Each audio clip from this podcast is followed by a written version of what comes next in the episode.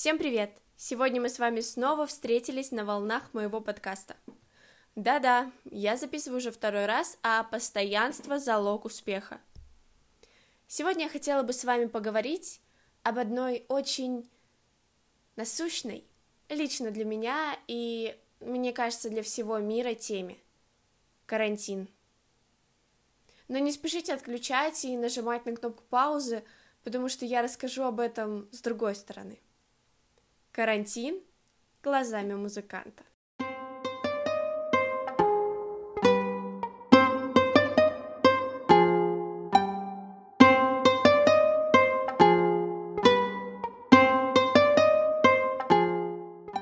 Итак, все мы знаем, что с середины марта, примерно до середины июля, мы все находились в состоянии карантина или самоизоляции. Проще говоря, мы были дома – Многие успели за это время переделать кучу дел. Кто-то занялся спортом, кто-то научился готовить, кто-то научился петь, кто-то научился рисовать, кто-то исполнил свои давние мечты, кто-то постригся, кто-то покрасился. В общем, перечислять количество дел, которые люди успели сделать за время самоизоляции, не хватит просто ни одного подкаста для того, чтобы все это перечислить.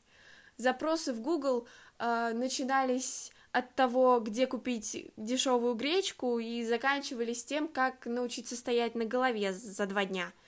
Вот, поэтому говорить о том, что кому-то было скучно, я думаю, не стоит. Может быть, и было иногда грустненько, но, в общем, в принципе, все находили способы себя веселить, и это главное. Вы спросите, как же это время провела я? Ну, могу сказать, что примерно до 26 июня я училась. Ну как примерно? Ровно до 26 июня я и училась. У меня была сессия дистанционно. У меня были предметы все дистанционно. Вокал, фортепиано, хореография, что там еще у нас было. В общем, все было дистанционно. И теперь в этом подкасте я хочу вам рассказать свое мнение о том, как же живется музыканту на карантине. Начну я, конечно, с того, что 16 марта, как только нам сказали о том, что нас закрывают на карантин, всех охватил дикий ужас.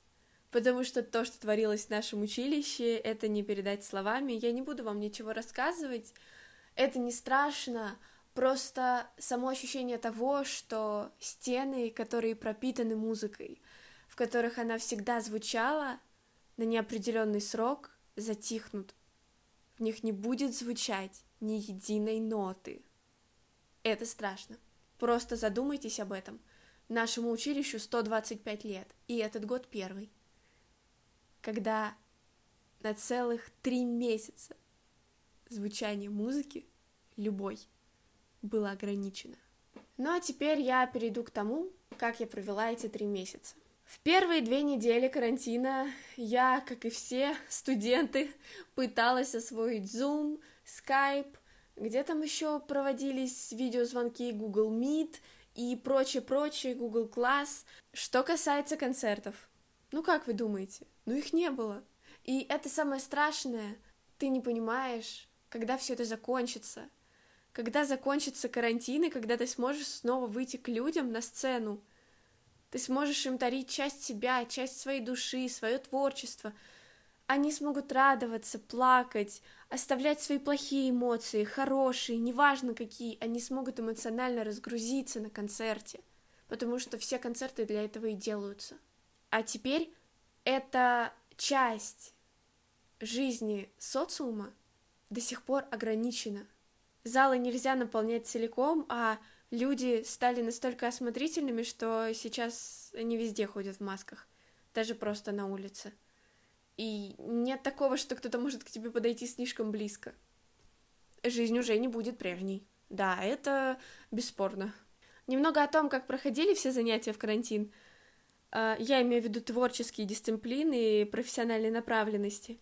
А, вокал по скайпу, фортепиано тоже, ты не можешь выжить максимум из того, что ты делаешь, потому что ты не знаешь, как это передается человеку, который находится на другом конце провода. Да, ты можешь выкладываться хоть на все сто, хоть на все 250, но где вероятность, что на другой конец все передается ровно так же? И от этого, конечно, было немножко сложно. Но мы все преодолели, и сессию мы закончили. Наверное, сейчас, именно вот в данный момент подкаста, я затрону одну такую достаточно больную и животрепещущую тему. Не только, мне кажется, для музыкантов, но и для всех людей, которые ценят искусство.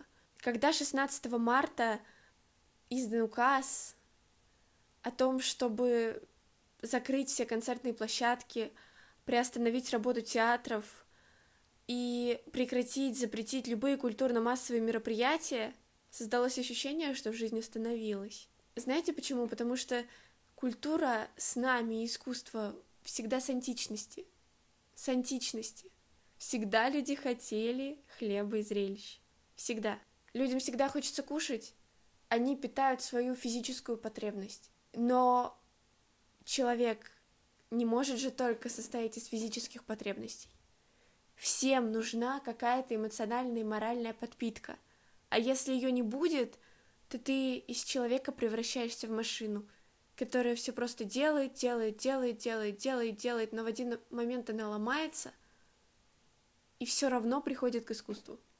Несмотря ни на что, на взгляды, на религию, на какое-то положение в обществе, все равно в определенный момент наступает то мгновение, когда тебе нужно искусство. Ты начинаешь читать книги, начинаешь слушать классическую музыку, начинаешь ходить в театр, на концерты, в филармонии, начинаешь интересоваться балетом и оперой. Как бы мы этого не хотели и как бы мы этому не противились. Теперь еще такой момент. Очень долгое время все театры, все, что связано с искусством, пыталась найти выходы в интернет. Сколько я видела в ленте Инстаграма в прямых эфирах концертов, онлайн-концертов. Понимаете, настолько хотели артисты отдавать людям то, что они делают, что они проводили эти концерты просто так. Они понимали, что люди просто заходят и выходят, но самое страшное в этом, что ты не видишь отдачи. Ты поешь или ты играешь на музыкальном инструменте, и ты не понимаешь, как это принимают, как это понимают, и что из этого вообще выйдет в итоге. И речь идет далеко не о материальных каких-то вещах, а именно о духовном. Ведь когда артист выходит на сцену, любой, неважно, происходит энергетический обмен – от зрителя к исполнителю. И это самое ценное в профессии артиста, да в любой творческой профессии, которая связана с работой с публикой. Ты питаешь зрителя, а зрители питают тебя. А здесь получается, что ты питаешь зрителя и опустошаешься. Это очень страшно. Когда ты отдаешь, а ресурс пустеет. Но я не буду сейчас говорить долго о грустном. Я перейду к интересным, казусным веселым моментом, может быть, иногда. Пробовали ли вы э, писать музыкальные диктанты онлайн или проводить слуховой анализ через компьютер, через э, Zoom, через Skype, как угодно? Это сейчас кажется таким порядком вещей, что ну да, ну это нормально. Ну, в принципе, ну, конечно, сложнее, чем так, но потерпеть можно эти неудобства. Знаете, это оказалось так странно. То есть педагог играет тебе не сам, он все это заранее записывает, чтобы звук хотя бы портился, но не так сильно, потому что если играть онлайн, происходят разные задержки по ритму, несостыковка со звучанием и фактическим написанием нотного текста. Происходит очень много разных казусов, которые впоследствии могут повлиять на твою оценку и вообще на то, что ты услышал. Но самое, мне кажется, курьезное и нелепое в этом то, что ты понимаешь, что в этот момент неловко себя чувствует и педагог, потому что он понимает, что все слышится не так, как должно быть. И это на самом деле очень весело. Но сессию мы сдали, и это было сложно, но возможно. Но официально заявляю, что очная сессия намного лучше любой дистанционный. Давайте сейчас поговорим о том же, что все-таки изменилось и как теперь устроено. Допустим, моя жизнь. Начнем с того, что придя две недели назад в свое училище, я поняла, что по-прежнему уже не будет точно. Все стали очень осторожными, очень осмотрительными. Осторожность и внимательность у нашей охраны усилилась в тысячу раз. Несмотря на то, что они до этого всегда следили за нашей безопасностью, но теперь это во сто крат. Теперь музыка, которую мы слышим на этажах, дает огромный прилив сил. Она настолько сильно радует, что тебе не хочется, чтобы какие-то трубачи перестали играть каждый свою мелодию, потому что звучит адская какофония, и твои уши не выдерживают. Ты все это слушаешь и думаешь, что это авангард. Это альтернативная музыка. Так надо. Пусть так и будет. Нужно ценить то, что есть сейчас. И это такое приятное ощущение, когда ты вновь идешь по училищу, по этим мраморным витым лестницам и слышишь музыку.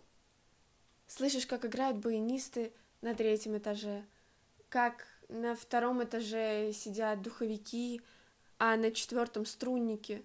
Ты просто сидишь там, ходишь по коридорам и ощущаешь, как каждый кирпичик, каждая клеточка училища и академии звучит. Она снова звучит. Это невероятное счастье. Если вам когда-нибудь удастся прийти в музыкальное училище или в академию, в консерваторию, неважно, даже в музыкальную школу, и просто окунуться в эту атмосферу, вы поймете, что это очень классно. Идти и слышать музыку из каждого угла. И это фактически так. Это буквально так. В училище любой уголочек превращается в место для репетиций. И это доказанный факт. Ну и теперь давайте подведем небольшой итог моему рассказу, моему повествованию, кому как больше нравится. Что я поняла за эти три месяца? Во-первых, нужно всегда ценить то, что тебе дается сейчас. Сегодня, в этот день, в эту минуту, в эту секунду, в это мгновение, в этот час. Потому что именно в этот период начинается твоя новая жизнь. Завтра эта новая жизнь будет другой. Завтра новый день, завтра новые люди, и завтра будет все по-другому, лучше, чем сегодня.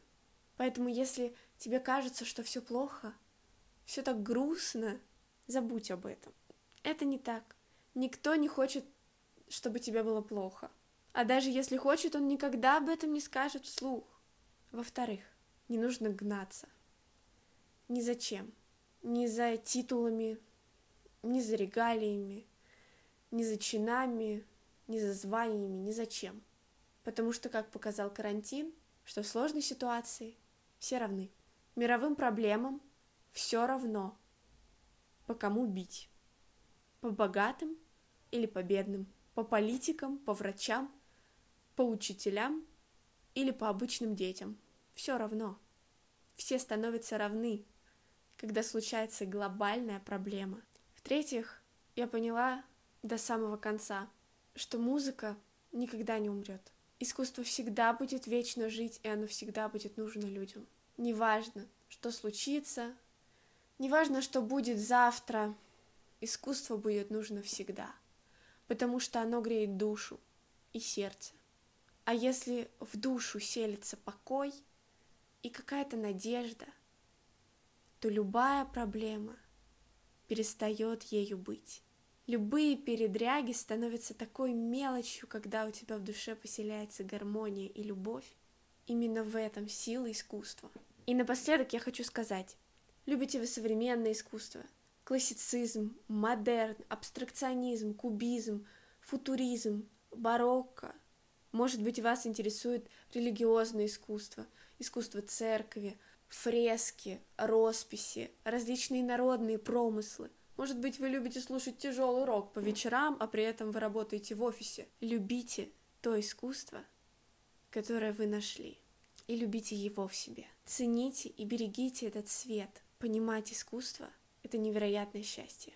Любите все то, что создается творчеством, и тогда ваша жизнь будет сиять яркими и сочными красками. На сегодня все.